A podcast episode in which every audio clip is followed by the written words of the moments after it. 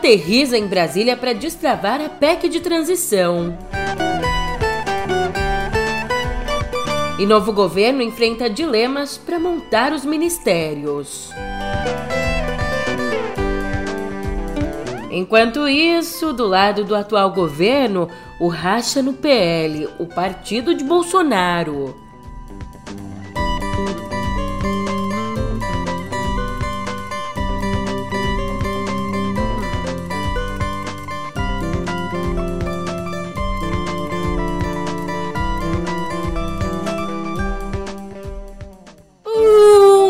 Ótimo dia, uma ótima tarde, uma ótima noite para você. Eu sou a Julia Keck e vem cá, como é que você tá, hein? Depois de um fim de semana de bastante descanso, muito sono, Netflix, eu voltei.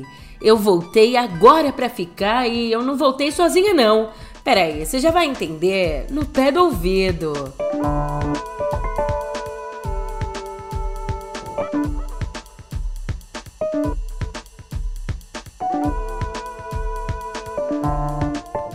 Depois de uma série de viagens internacionais e depois também de um break, um descanso por conta de uma cirurgia na garganta, Lula voltou. Ontem à noite, o presidente eleito voltou a Brasília para comandar para destravar as negociações da PEC de transição, a ferramenta que vai permitir manter o Bolsa Família em 600 reais no ano que vem fazendo isso como? Tirando ele do teto de gastos. Olha, Lula aterrizou no quadradinho acompanhado da futura primeira-dama, a Janja, e também do ex-ministro Fernando Haddad, o que aumenta as especulações, a expectativa de que Haddad seja confirmado para o Ministério da Fazenda é que nos últimos dias aliados de Lula vinham se queixando que a ausência do próprio presidente eleito e a falta de um nome à frente da equipe econômica vinha travando o andamento da PEC. Portanto, problema meio que resolvido, né? Pelo menos meio caminho andado. Parece que ela conhecia cada pedra que viria por pé. Julia, e qual que é o prazo disso? A gente trabalha aqui com expectativa. A expectativa que temos é a do relator geral do orçamento, o senador Marcelo Castro. A expectativa dele é de que o texto final da proposta seja apresentado amanhã mesmo.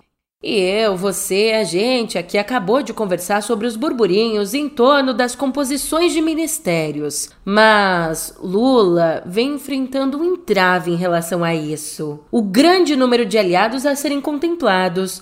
Além de Haddad, existem pelo menos quatro caciques petistas de olho numa pasta. São eles Glaze Hoffman, Aloysio Mercadante, Alexandre Padilha e Jacques Wagner. A Glaze, por exemplo, quer um ministério voltado para a área social, com políticas públicas de grande visibilidade. O problema é que essa é exatamente a mesma pretensão da senadora Simone Tebet, que jogou todo o capital político dela na campanha de Lula no segundo turno. E sobre esse bolo todo que tá tentando se organizar, escuta só. Pedro, é com você.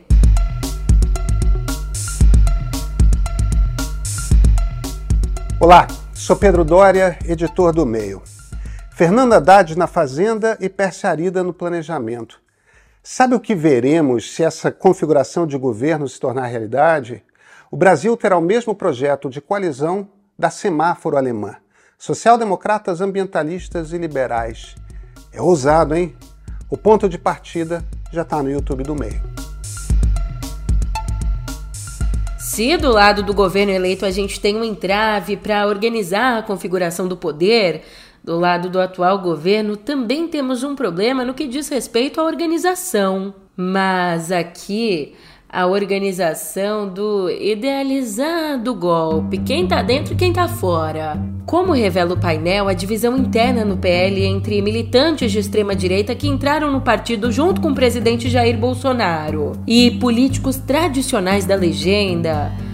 Essa divisão entre essas duas alas vem se aprofundando a cada dia fazendo coro ao pedido do PL para que fossem anulados os votos de 59% das urnas bolsonaristas raiz, como os deputados Carla Zambelli, Felipe Barros, Gustavo Gayer e Nicolas Ferreira, além aí do senador Magno Malta. Todos eles dizem que aceitariam disputar uma nova eleição em nome da transparência.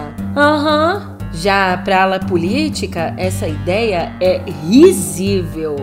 Enquanto isso, depois de dias e dias e dias na toca, Bolsonaro saiu, mas se manteve em silêncio. No sábado, ele participou da formatura de cadetes do Exército na Academia Militar das Agulhas Negras, acompanhado do vice e senador eleito Hamilton Mourão. Mas lá ele ficou de bico fechado, não discursou e nem falou com jornalistas. No momento, ele acenou para manifestantes que carregavam faixas de teor golpista. Lá fora, Farida Moradkhani é sobrinha do Ayatollah Ali Khamenei, líder supremo da ditadura religiosa que domina o Irã há mais de 40 anos. Mesmo sendo sobrinha, ela foi presa nesse final de semana depois da divulgação de um vídeo em que pede aos países ocidentais que rompam todos os laços com o que chama de regime assassino de crianças. Regime esse que, nas palavras dela, abre aspas, não é leal a qualquer um de seus princípios religiosos. Fecha aspas.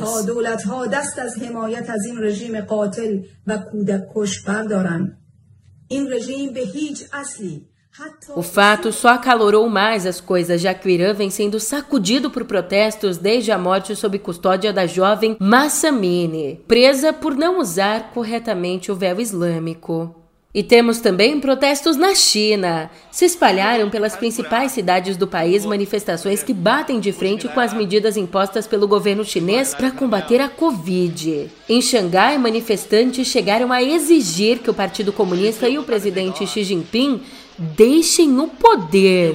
Esses protestos começaram na sexta, depois de um incêndio num prédio na cidade de Urumqi deixar 10 mortos. E aqui, a chegada dos bombeiros teria sido dificultada pelas medidas de isolamento e barreiras nas ruas, o que o governo nega.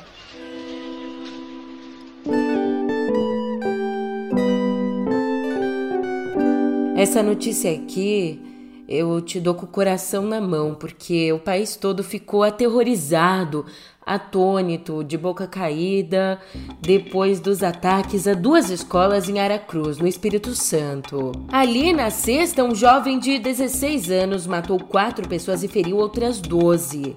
Já passava das nove da manhã quando o adolescente, vestido com roupas camufladas, e usando uma suástica nazista no braço, munido de uma pistola automática e um revólver calibre 38, arrombou o cadeado da escola estadual Primo Beach e abriu fogo na sala dos professores. Duas educadoras morreram no mesmo dia e a terceira foi hospitalizada, mas morreu no sábado. E da escola estadual, o jovem seguiu então para uma escola particular, onde atirou contra três estudantes. Uma menina de 12 anos morreu ali mesmo. Nos atentados, ele usou o carro e as armas do pai, que é tenente da Polícia Militar. Aliás, o próprio pai, bolsonarista, também já tinha compartilhado numa rede social a imagem do livro Minha Luta, o Mein Kampf, de Hitler. Que horror, meu Deus, que horror! Ainda horas depois dos ataques, o rapaz foi apreendido pela polícia numa casa de praia da família, onde estava junto com os pais. E em depoimento à polícia, o atirador disse que sofria bullying na escola Primo Beach, onde estudou até junho, e disse também que planejou a ação por dois anos. Agora, a polícia vai investigar se ele teve ajuda para planejar o ataque, se foi incentivado a cometer os crimes e se participa de algum grupo na internet que promove o extremismo e o discurso de ódio. Os investigadores também vão apurar se o pai dele sabia do interesse do filho por armas. Aos 12 anos, Selena Zagrilo estava se despedindo dos amigos, daquela escola. Eram os últimos dias dela no Espírito Santo, a família estava de mudança para Bahia. Mas não deu tempo. Ela foi uma das três vítimas que morreram dentro do próprio colégio. A minha filha, ela sempre foi luz e amor, né? E hoje eu perdi minha filha pro ódio. Eu espero que o Brasil melhore, que as coisas melhorem, que as pessoas se unam, que o mundo entenda que o amor é importante acima de tudo. Já chega de tanto ódio gratuito. Minha filha não fez nada. E quantas outras mães estão na mesma situação que eu? Quantas outras vítimas em escolas a gente vai ter? A gente precisa de amor agora. de paz. Já a professora de matemática Cibele Passos era natural de Pernambuco, mas acabou se mudando para Aracruz meses antes do ataque. Outra professora, a Maria Penha Pereira de Melo Banhos, era formada em técnica de laboratório. Trabalhou por muitos e muitos anos no Hospital de Aracruz, mas decidiu seguir o sonho de ser professora e assim passou a alfabetizar crianças. A última vítima, a professora que morreu no hospital, era Flávia Moss Messon Leonardo. Ela lecionava sociologia na Escola Estadual Primo Beach e morava junto com o marido e com o enteado na Grande Vitória, a mais ou menos 60 quilômetros do colégio. Flávia e o companheiro lutavam juntos no movimento de atingidos por barragens, em que ela era ativista pela reparação dos danos provocados pelo rompimento da barragem de Mariana. Além disso, Flávia foi uma das criadoras do coletivo Mulheres Atingidas por Barragens. Pois é, todas essas vidas foram ceifadas pelo ódio, um ódio que nos últimos anos fincou raízes. Um ódio que não tem vergonha nenhuma, que tá escancarado por aí. Você sabe do que eu tô falando, a gente não pode fingir que não tá vendo. E como é que a gente resolve esses casos que estão se multiplicando? Coloca mais arma na mão? Homenageia torturadores à torta e à direita? Tira investimento da educação? Deixa de olhar para os nossos jovens? É, esse caso é mais um efeito colateral da sociedade que a gente está construindo. Ou melhor, da sociedade que a gente vem destruindo, né? Agora eu preciso mudar de notícia, continuar nosso podcast, mas eu espero que esse incômodo fique latente por aí como tá por aqui. A gente não pode se acostumar com isso, não tem como se acostumar com isso. E eu sei que tá difícil, mas sigamos. O tempo não para, a gente precisa mudar as coisas enquanto isso a vida acontece. Então, respiremos fundo e falemos sobre esperança. A esperança, única que vai nos tirar desse buraco.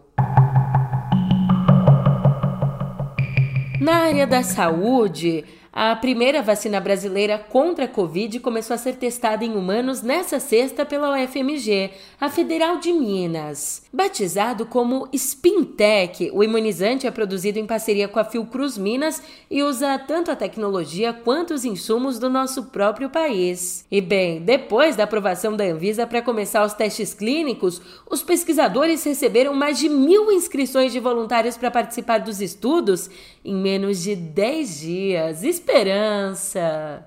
Esperança também para a seleção do Canadá. A vitória não veio agora, mas quem sabe um dia. Pois é, conversando sobre a Copa, ontem o Canadá fez história ao marcar seu primeiro gol numa Copa do Mundo. E a marca só não foi mais comemorada porque a Croácia acabou vencendo a partida por uma goleada de 4 a 1. Quem teve uma sorte maior foi o Marrocos, que venceu a Bélgica por 2 a 0 e quebrou um tabu de 24 anos sem vencer numa Copa. Outra vencedora do dia foi a Costa Rica, que derrotou o Japão por 1 a 0. E a partida que todos esperavam, num jogo muitíssimo disputado, Espanha e Alemanha empataram em 1 a 1. Ah, e quem também entrou para a história das Copas foi a seleção do Catar. Mas entrou ali nas últimas páginas da história. E eu não estou nem falando na questão dos direitos humanos, nessa também. Mas dessa vez entrou ao fazer a pior campanha de um anfitrião em todas as edições do Mundial. Na sexta, depois de perder para o Senegal por 3 a 1, a equipe acabou sendo a primeira eliminada da competição. E vou dizer, eu não tenho dó não.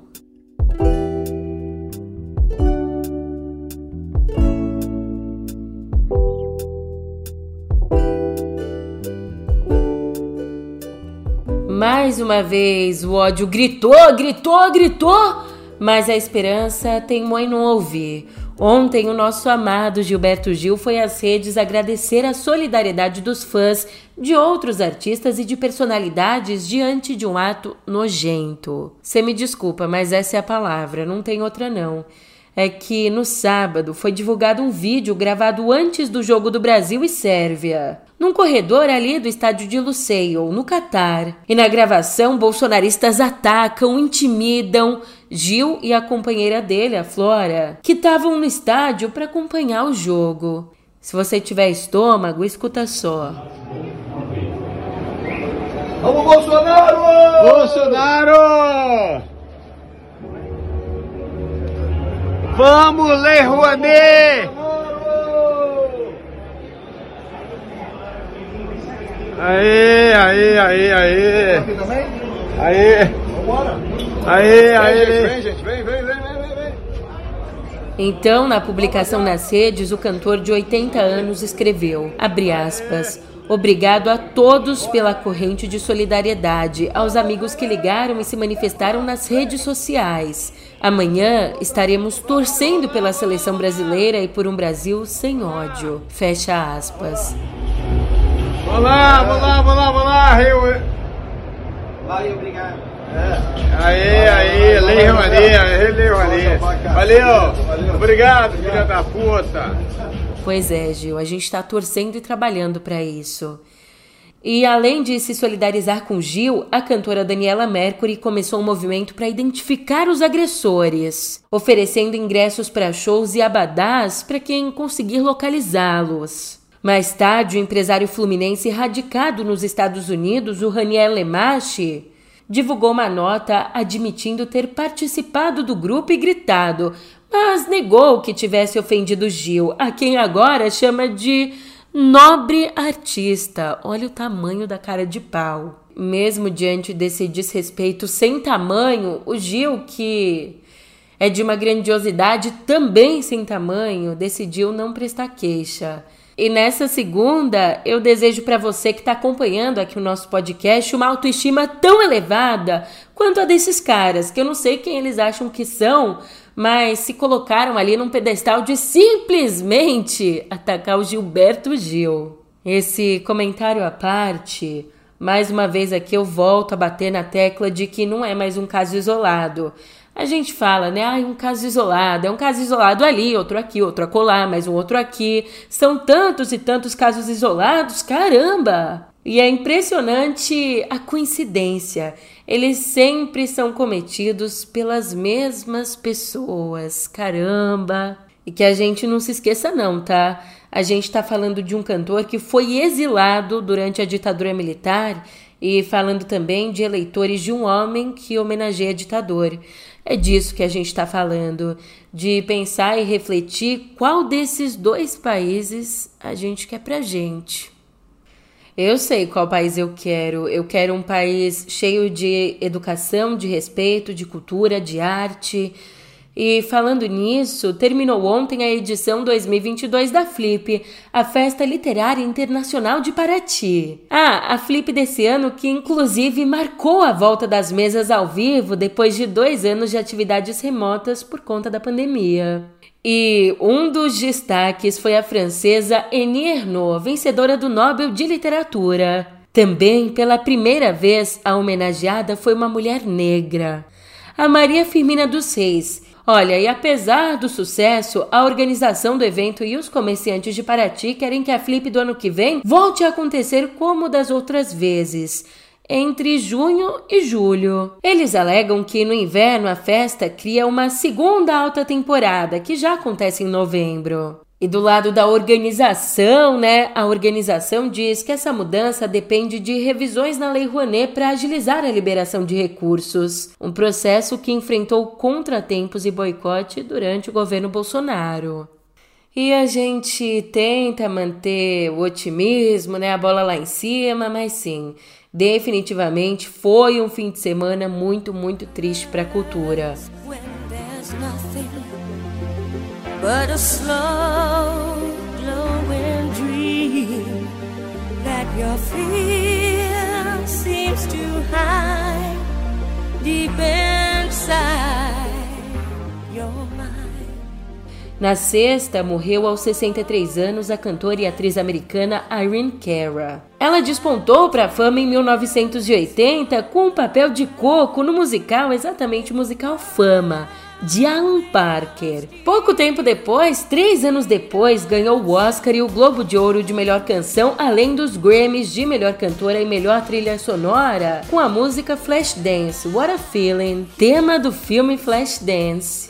Daí, um longo processo com sua gravadora e a suposta retaliação da indústria da música a impediram de se firmar como uma estrela por mais que continuasse compondo trilhas até 2004. A causa da morte não foi informada.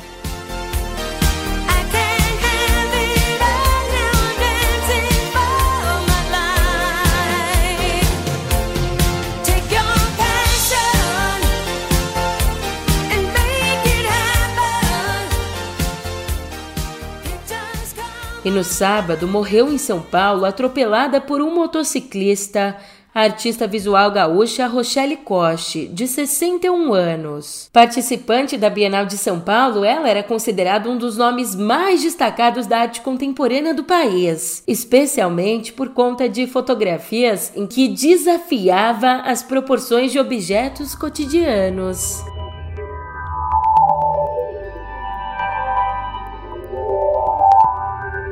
Durou pouco. Durou menos que. Ah, você imagina aí o que você quiser.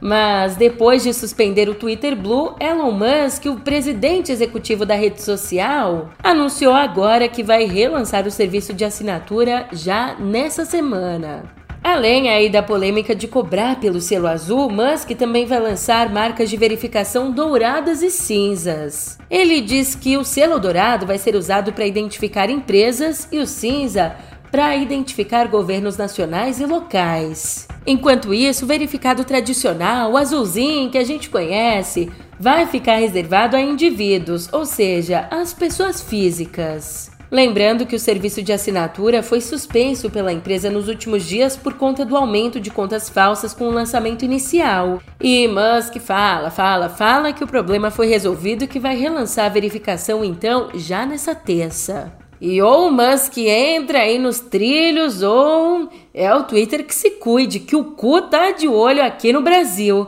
É, meu amigo, depois de conquistar 2 milhões de usuários aqui no nosso país, a nova rede social ganhou uma equipe de comunicação brasileira e também ganhou uma versão do aplicativo em português. Aí a empresa ainda planeja contratar funcionários por aqui. Com as polêmicas envolvendo o Twitter envolvendo Musk, o curso se tornou uma alternativa para muitos usuários. E é claro que também para nossa quinta série que ama uma piadinha com cu.